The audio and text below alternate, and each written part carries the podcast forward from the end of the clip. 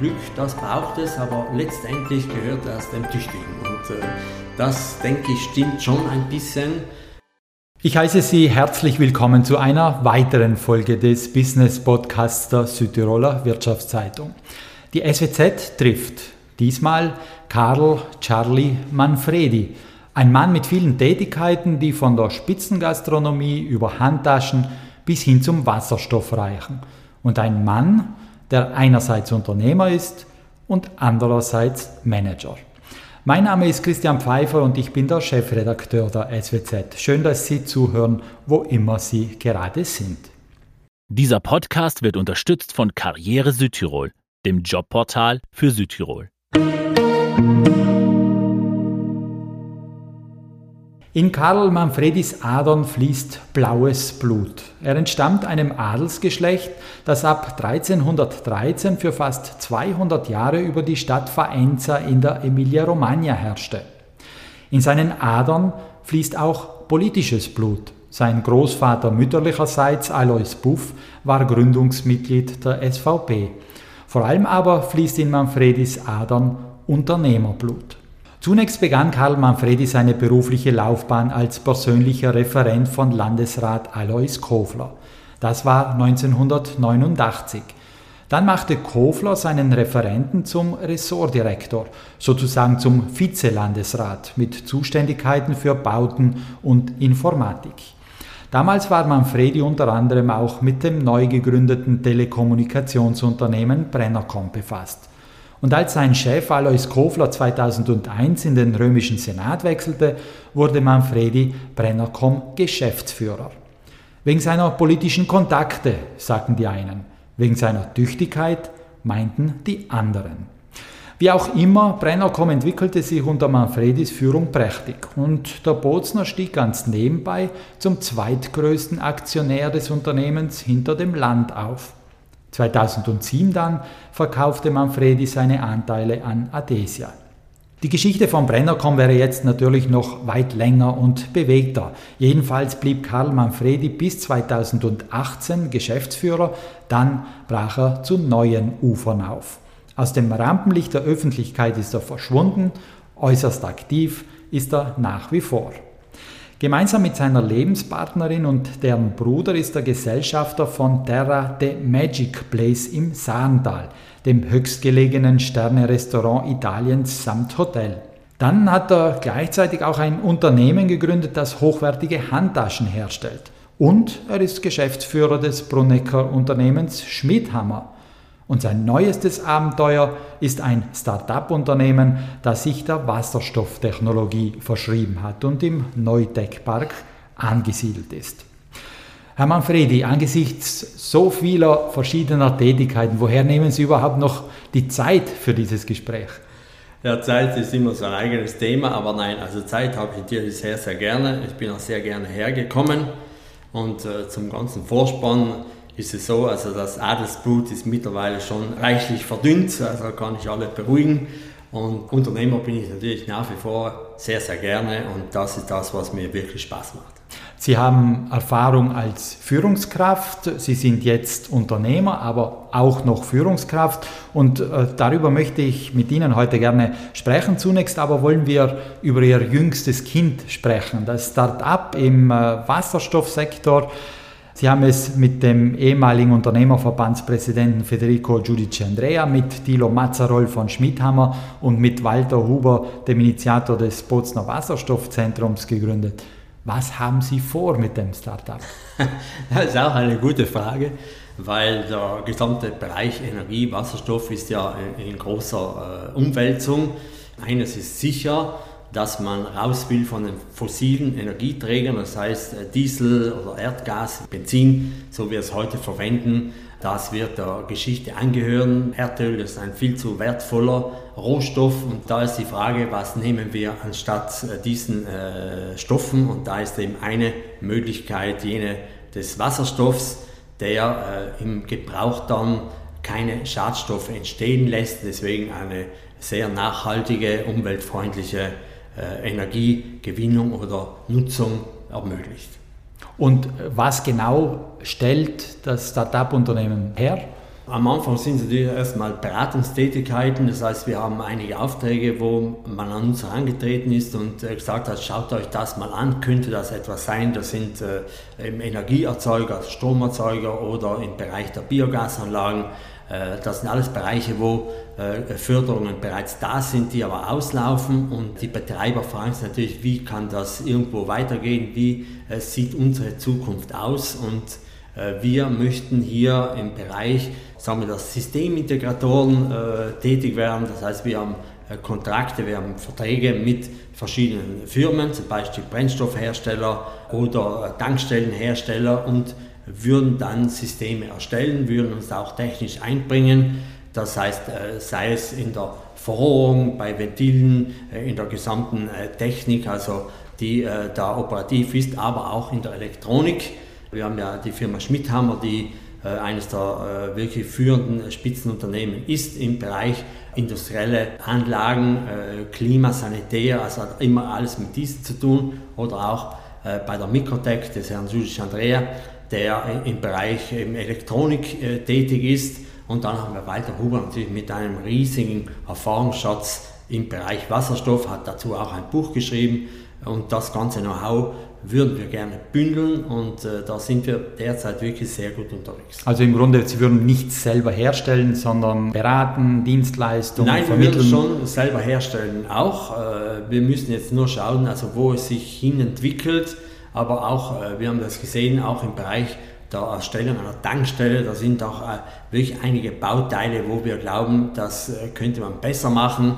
Oder wenn Sie jetzt rein die, die, die Messtechnik her äh, nehmen. Da gibt es für den Wasserstoff eigentlich noch nichts Wirkliches auf dem Markt und da gibt es sehr, sehr viele Anknüpfungspunkte, die wir dann äh, in den nächsten Jahren gerne vertiefen möchten. Also es ist noch nicht ganz klar, in welche Richtung dieses Start-up-Unternehmen sich in dieser neuen Technologie entwickeln wird. Es ist einfach alles viel zu neu noch. Südtirol ist ja absolut eine Spitzenreiterrolle. Äh, wir waren ja einer der ersten, die überhaupt mit dem Wasserstoff konkrete Anwendungen hatten. In Bozen, die Busse laufen seit äh, sieben, acht Jahren schon ohne Probleme.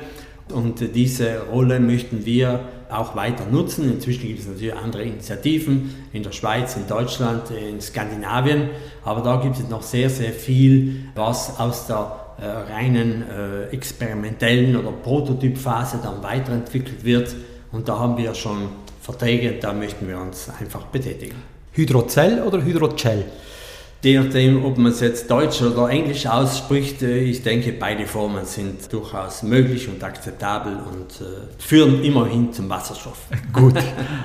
Sie haben dann vor ein paar Jahren dieses äh, Unternehmen gegründet, das sich auf hochwertige Handtaschen spezialisiert hat. Ähm, Man und Dell, wenn ja. ich das jetzt richtig genau. ausspreche. Wie kommen Sie auf Handtaschen? Ja, das war also eigentlich mehr so ein bisschen ein Hobby von mir. Äh, und zwar, äh, die Überlegung war, äh, und die Idee finde ich nach wie vor eigentlich cool, weil ich habe ja sehr viel in Meetings zu tun gehabt im technischen Bereich eher mehr mit Männern, aber auch mit äh, Frauen, gut ausgebildeten, taffen Frauen. Und die hatten immer äh, die, dieselben, äh, sagen wir, Handtaschen, Computertaschen wie wir Männer, nämlich diese hässlichen schwarzen Plastikdinger. Nicht?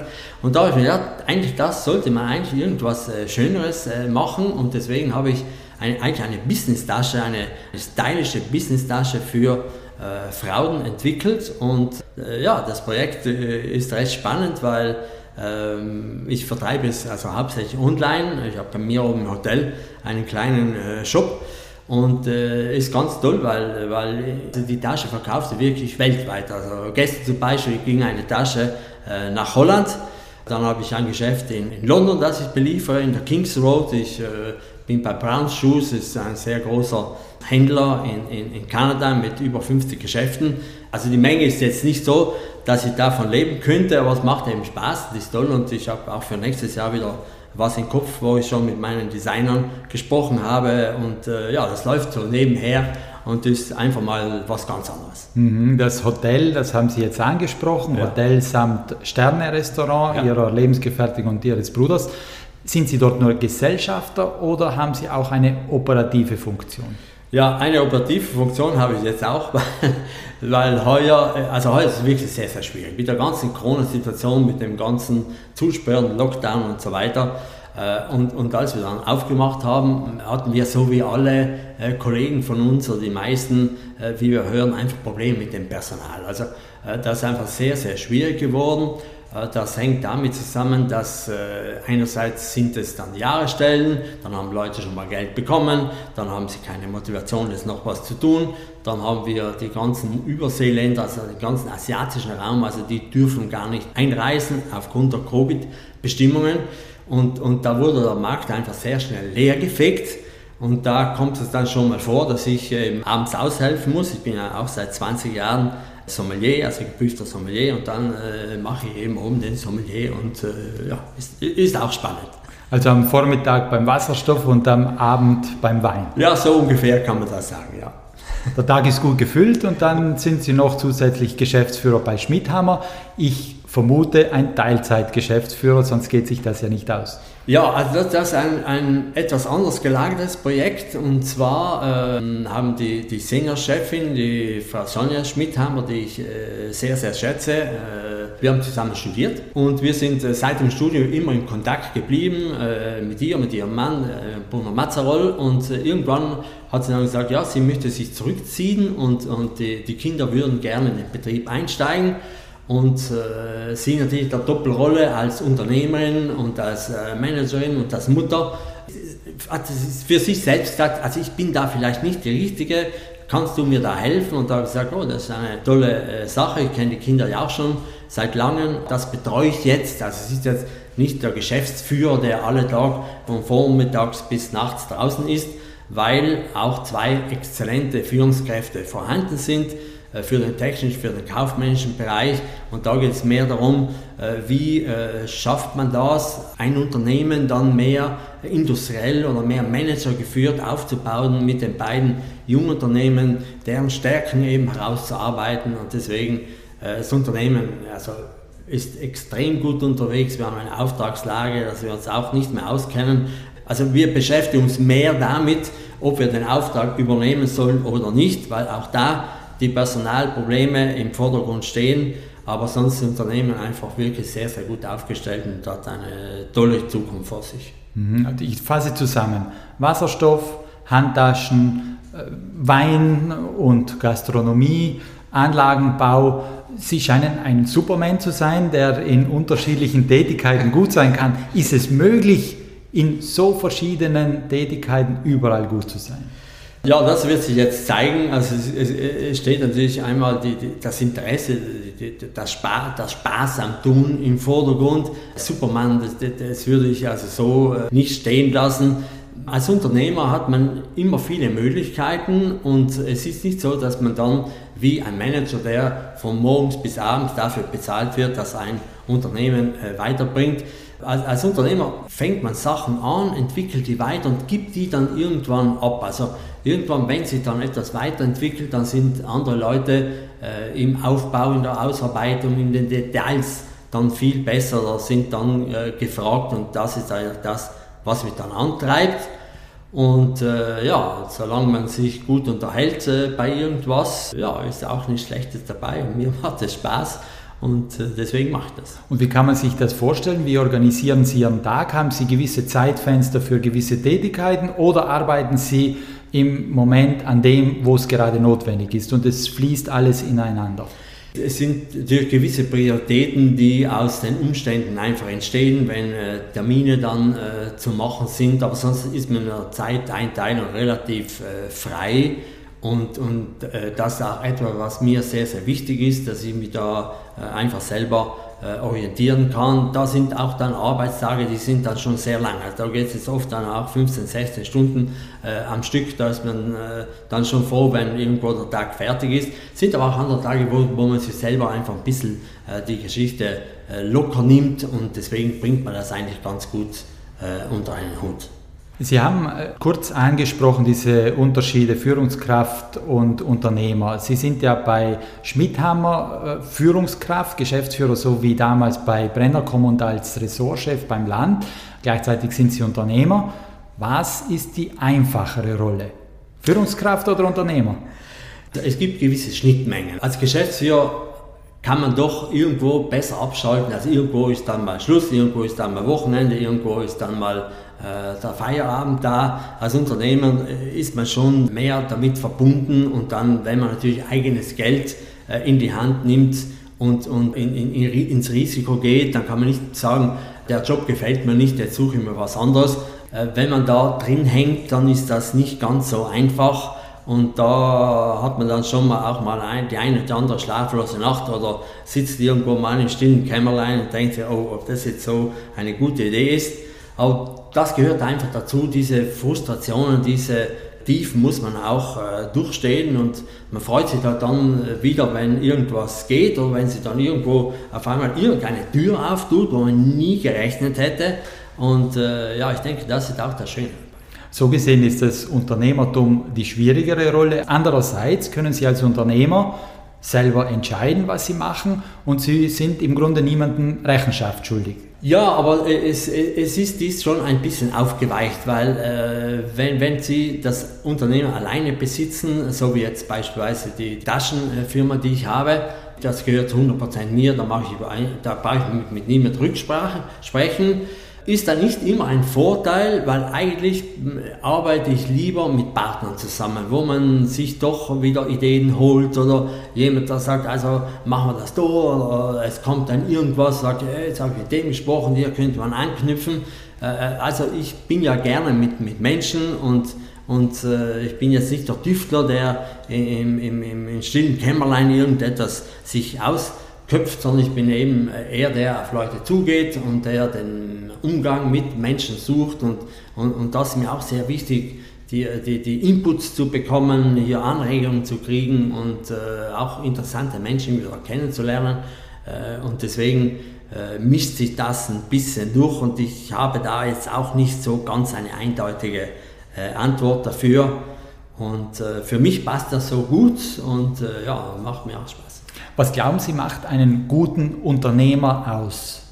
Was sind seine Fähigkeiten? Also einmal ganz sicher der, der Mut zum Risiko. Äh, ich denke, ohne dem geht es nicht. Dann äh, braucht es einfach auch sehr viel Glück, weil äh, wenn ich mir dann oft so die Erfolgsgeschichten äh, durchlese, dann kommen schon Momente, wo man sagt, also da hat er einfach riskiert und es ist ihm einfach gut gegangen. Also, das, also ich habe noch keine getroffen, der gesagt hat, auf Glück kann ich total verzichten, weil ich bin so gut. Also das bisschen Unwägbarkeit, das bisschen Glück haben, äh, auf einem Vortrag von den Huber-Brüdern, das hat mir sehr gut gefallen, äh, hat er am Ende des Vortrags dann gesagt, weil da ging es um Angst, Angstbewältigung und schwierige Routen schaffen, und dann sagt, ja, Glück, Glück, das braucht es, aber letztendlich gehört das dem Tüchtigen. Und äh, das, denke ich, stimmt schon ein bisschen, aber eben ohne Glück geht es nicht und dann Durchhaltevermögen. Also man, man muss wirklich als Unternehmer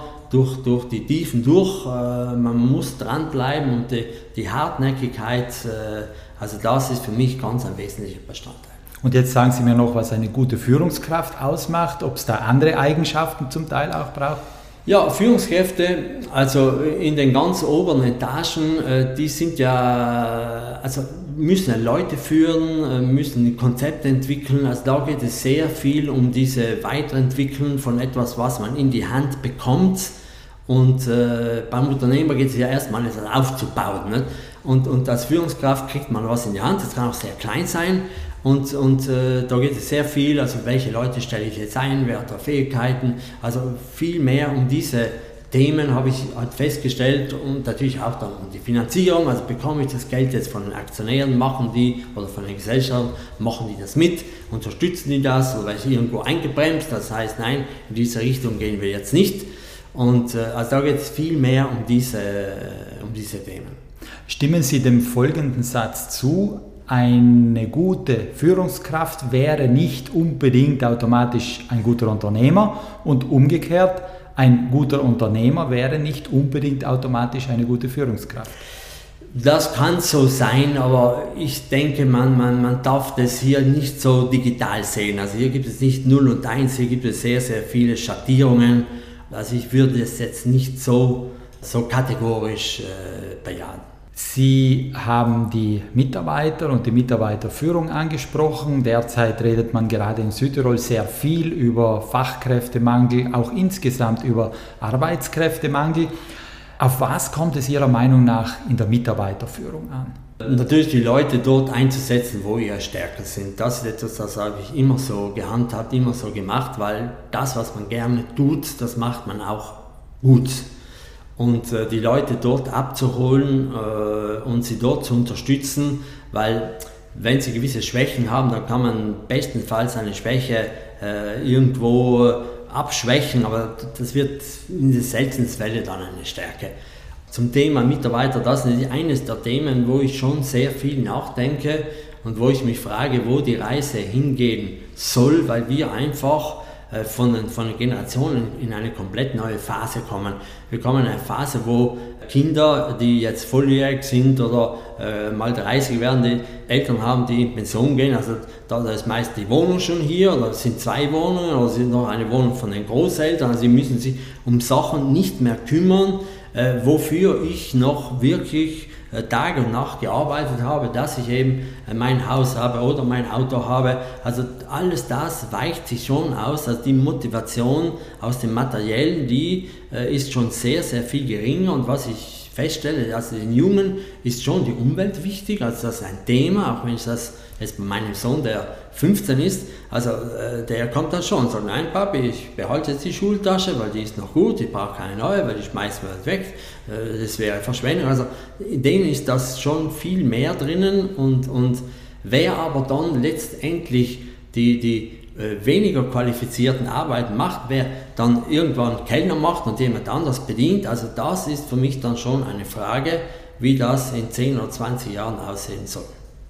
Also um attraktiver Arbeitgeber zu sein, der im Wettbewerb um diese knappen Arbeitskräfte bestehen zu können, muss nicht unbedingt der Lohn das erste Ausschlaggebende sein, oder verstehe ich das richtig? Das ist ganz richtig. Da wird es also ganz neue Zeitmodelle auch geben, dass Leute sagen, also ich arbeite zwei Tage, drei Tage, es macht mir Spaß, aber äh, ich bin eben nicht mehr bereit, dort äh, ganze Samstage oder, oder weiß äh, ich welche unattraktiven Zeiten äh, zu nehmen oder eventuell auch schon.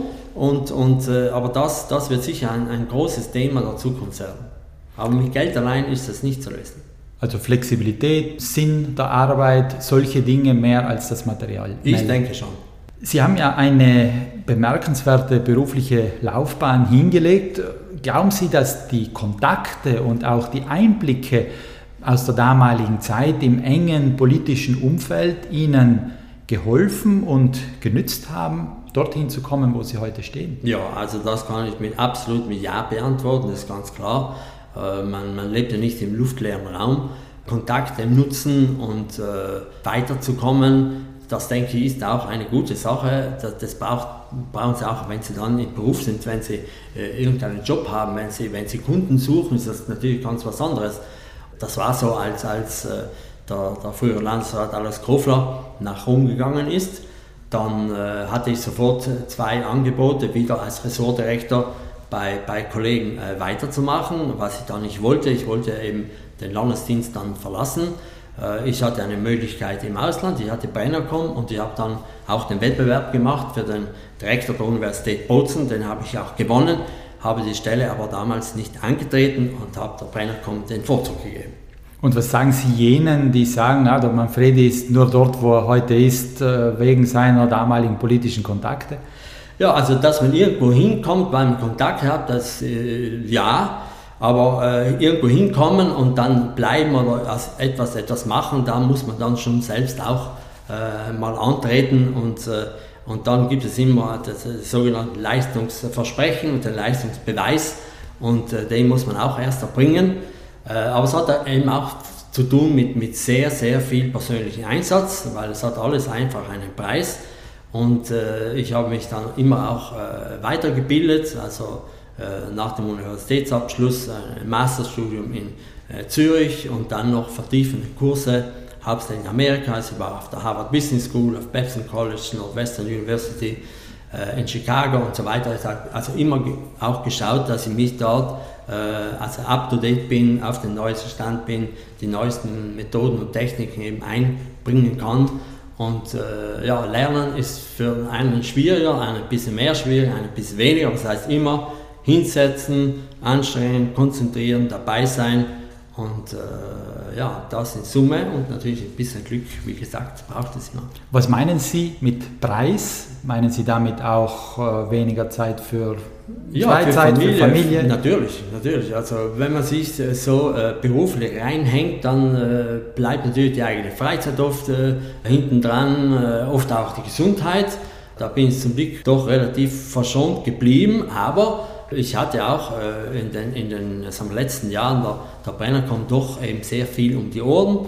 Das hat meinem Gewicht nicht gut getan, also als ich dann alles gelassen habe und, und einfach mehr Zeit hatte wieder für Sport. Ich, ich mache sehr gerne Sport, also da, da war innerhalb von einem halben Jahr habe ich 10 Kilo abgenommen aber einfach, weil ich mehr Zeit hatte, mich zu bewegen. Also ich gehe gerne auf den Berg, wandere gerne, segle gerne, äh, fahre Rad, äh, Skifahren, Langlaufen, also alles, was man halt so der, der, der gut, ein guter Südtiroler macht äh, in den Bergen. Das macht mir sehr, sehr viel Spaß, auch mit der Frau, mit den Kindern. Also wir äh, lieben die äh, Übernachtungen in den, in den Schutzhütten und da haben wir jetzt schon äh, eine gebucht wieder. Die nächste ist die Antermoyer-Hütte, die kommt in äh, zehn Tagen dran und da freuen wir uns sehr. Das Segeln interessiert mich jetzt. Warum verbringen Sie gerne Zeit auf dem Segelboot? Was gibt Ihnen das? Also, das ist ganz einfach. Wenn ich einen Fuß auf das Boot tue, dann ist der Stecker raus. Also dann äh, ist die, die Wiedereingliederung, das habe ich jetzt gemerkt, ich bin ein paar Tage gewesen mit Freunden, sehr schwierig, weil ein Boot ist einfach eine, eine eigene Welt. Und äh, das ist auch beim Regattasegeln, also ich äh, bin auch Regattasegler, das war jetzt nicht total verbissen eingefleischt, aber doch so, dass es mir Spaß macht. Das ist vergleichbar mit einem Unternehmen, weil auf einem Boot haben Sie eine Mannschaft, die Aufgaben sind exakt zugeteilt und es funktioniert nur, wenn alle harmonieren. Und der, der, Gegner ist nicht auf dem Boot. Wenn Sie den Gegner auf dem Boot haben, dann können Sie gleich äh, die, äh, eine Bierdose aufmachen und die Regatta sein lassen. Der Gegner ist außerhalb und deswegen entsteht dort immer eine sehr eingeschweißte äh, Stimmung. Kann man mit vielen äh, Sachen im Unternehmen vergleichen. Das wäre jetzt eigentlich ein schönes Schlusswort, aber ich äh, habe noch ein paar Fragen. Äh, der Wein zum Beispiel. Ja. Sie sind Sommelier. Ja. Was bedeutet für Sie Wein. Von, von beiden eigentlich elterlichen Seiten habe ich damit zu tun. Mein Großvater war ja über 50 Jahre lang oben an der Kellereigenossenschaft Gries. Wir sind, wir sind also Obst- und Weinbauern, was äh, mütterlicherseits angeht. Äh, väterlicherseits hatte mein Großvater eine Weinhandlung äh, in, in, den, in, äh, in der Dr. Steitergasse, also gegenüber den heutigen Fischbänken. Auch dahin bin ich schon ein bisschen genetisch äh, vorbelastet und, und Wein ist einfach ein spannendes Thema. Wir haben einfach exzellenten Wein, exzellente Kellereien und äh, ja, da macht es Entdecken und Probieren und auch natürlich, wenn man eine Partnerin hat, die selbst Sommelier ist, dann schon sehr, sehr viel Spaß und äh, da kaufen wir auch immer, wenn wir irgendwo im Urlaub sind, etwas ein und so wie letztlich in, in Istren. Äh, auch da gibt es mittlerweile wirklich exzellente Kellereien und wirklich gute Tropfen. Verraten Sie uns einen Lieblingswein oder eine Lieblingssorte oder eine Lieblingsweingegend? Ja, also Lieblingsweingegend ist bei mir äh, sehr einfach zu beantworten. Das ist die Toskana. Also ich liebe die Toskana, ich liebe äh, die Weine, die dort gemacht werden. Ob das jetzt reinsortige Sangiovese sind oder die, die Toskani, wie die Tavola, also die Cuvée mit, mit äh, Cabernet Merlot äh, verschnitten. Also die sind mir sehr am Herzen gewachsen und da habe ich auch manches in meinem Privatkeller. Abschließend, Herr Manfredi, drei Fragen, auf die Sie bitte ganz kurz in ein oder zwei Sätzen antworten, wenn es möglich ist. Sie werden von Ihren Freunden Charlie genannt. Können Sie sich erinnern, wo dieser Spitzname herkommt? Ja, der kommt aus der, aus der Volksschulzeit. Da irgendwo wurde es dann äh, modern, äh, eben englische Namen zu geben. Die haben wir übrigens heute noch. Und dann gibt es den Henry, den Charlie und auch den Little Joe. Was ist Ihre größte Schwäche? Ungeduld, als zweites Ungeduld und als drittes eindeutig Ungeduld. Und was macht Sie glücklich? Glücklich macht es mich, mit der Familie in den Bergen zu sein, mit äh, Zeit mit denen zu verbringen und natürlich mit den Freunden auf dem Segelboot. Warum arbeiten Sie dann so viel, wenn das andere so glücklich macht? Das frage ich mich auch jeden Tag. Herzlichen Dank, Herr Manfredi, für die Zeit und alles Gute weiterhin Ihnen. vielen, vielen Dank und danke fürs hier sein dürfen. Das war ein Gespräch mit Karl Manfredi, der auf vielen Hochzeiten tanzt. Danke, liebe Zuhörerinnen und Zuhörer, fürs Dabeisein. Die nächste Folge unseres Podcasts gibt es am Freitag in zwei Wochen. Und wenn Sie in der Zwischenzeit Lust auf noch mehr Interviews und Berichte aus Südtirols Wirtschaft und Politik haben, dann gibt es jeden Freitag druckfrisch die neue SWZ. Und online gibt es uns auf swz.it natürlich auch. Bis zum nächsten Mal, machen Sie es gut und bleiben Sie gesund.